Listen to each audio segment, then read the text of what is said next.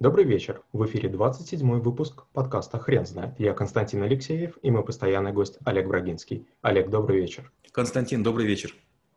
Хрен знает, что такое обучение, но попробуем разобраться. Олег, почему обучение – это навык?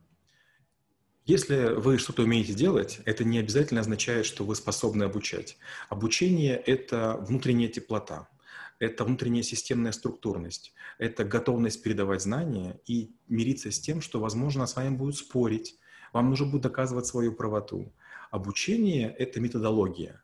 Обучение – это готовность э, отдавать себя людям.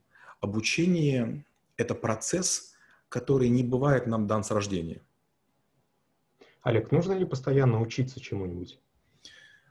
Тут можно спорить бесконечно, и, наверное, я худший человек, которого нужно спрашивать. Я глубоко уверен, что да. То есть наверняка есть люди, которые уверены, что нет, они находятся на другой стороне шкалы, и не факт, что они правы или я прав. Я думаю, что где-то истина посередине.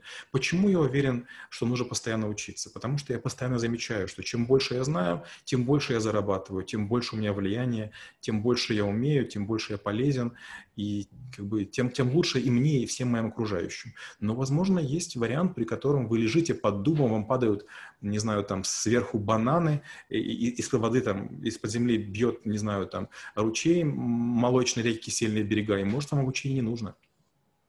Какие существуют правила эффективного обучения? Первое – это нежелательно останавливаться. Вот если вы где-нибудь будете на морозе и устанете, сядете, вы замерзнете. Вот то же самое с мозгом. Мозг – это такая субстанция, которая не очень хочет постоянно быть в напряжении. Там, как бы, а, мозгу хочется отдохнуть, расслабиться. И он постепенно твердеет. Я, конечно же, утрирую. Представьте, что есть бетон. Бетон можно постоянно перемешивать, и тогда он будет а, в состоянии полужидком. Или вы его оставите, и он такой засохнет. Вот я считаю, что надо, чтобы все время там что-то мешалось в голове. Каких ошибок стоит избегать при обучении? Первое, не нужно всем рассказывать, чему вы учитесь.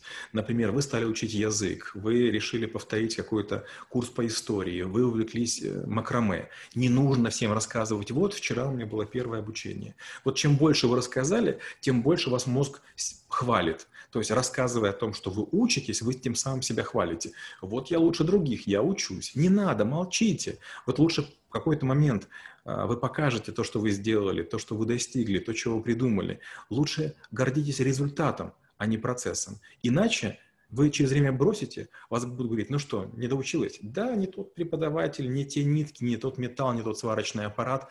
Это ваша ошибка. Не нужно себя хвалить другим, начав обучение. Вторая важная вещь. Поставьте себе цель. Зачем вы учите китайский язык? Зачем вы решили э, мариновать мясо лучше всех? Почему вы хотите освоить э, ловлю хариуса на, нахлыстом? То есть вы должны решить, в какой момент времени вы это продемонстрируете. Когда вы сможете стать на тот пьедестал, который вы себе нарисовали. Ну и последнее. Не учитесь ничему чересчур абстрактному. Конечно, можно научиться каллиграфии японской. Я, я учился. Э, и а, как бы думать, куда же ее применить. Но если вам сегодня не хватает денег, учитесь тому, на чем вы сможете зарабатывать. Как питание и образ жизни влияют на обучение?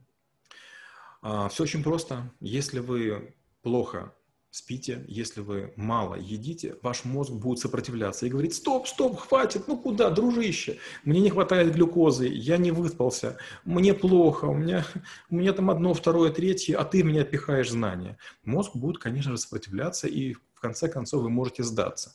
И вам нужно понимать, что или вы немножко мозг жалеете и учитесь отдыхать, не прокрастинировать, не в кино ходить, не на, на диване лежать, а именно отдыхать. Не лениться, а отдыхать. И тогда у вас есть шанс, что в какие-то периоды мозг будет радостно урчать и переваривать те объемы информации, которые вы для него заготовили. Что можно посоветовать школьникам для эффективного обучения? Но в первую очередь школьников нужно жалеть. До 14 лет э, все-таки я бы называл э, молодых людей детьми. Им хочется играть, им хочется развлекаться. И, конечно, если скучный преподаватель, если э, есть обижающие какие-нибудь факторы, может быть, э, плохие учебники, некрасивые пособия, может быть, буллинг со стороны товарищей, конечно, в этом тяжело находиться. Я бы создавал обстановку благополучия, благоденствия и, может быть, даже не сильно гнал школьную программу. А вот с 14 лет, когда уже мозги такие хорошие, почти взрослые, я бы начинал системную подготовку. Поменьше игры, но побольше игровых ситуаций. Что можно посоветовать студентам для эффективного обучения? Когда я учился в Киевском политехе, я первую сессию просто обалдел. Нулевой контроль. А потом, после первой сессии, я вдруг понял, что вылетело, не знаю, там человек 10 только из моей группы. И я подумал, ого, и, в общем, я тяжело учился, весь киевский политех, мне это давалось нелегко, наверное, курса до пятого. Я все-таки был из очень провинциальной школы.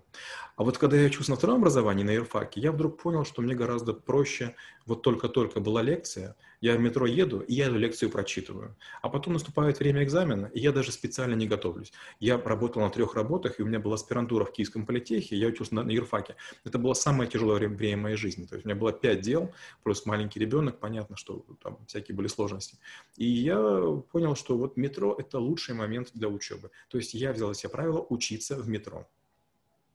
Что можно посоветовать взрослым людям для эффективного обучения?